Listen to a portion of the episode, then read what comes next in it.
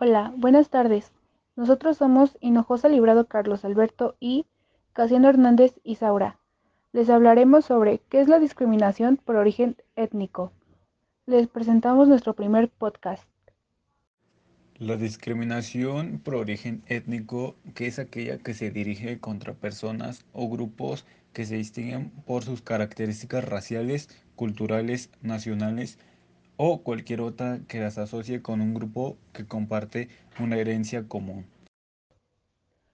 Esta discriminación es un conjunto de prácticas de maltrato dirigidas hacia personas pertenecientes a ciertos grupos étnicos o con características físicas racializadas, que propician el menoscabo en el acceso a sus derechos, contribuyen a la reproducción de sus condiciones de desventaja social y constituyen un mecanismo de reproducción de la desigualdad social.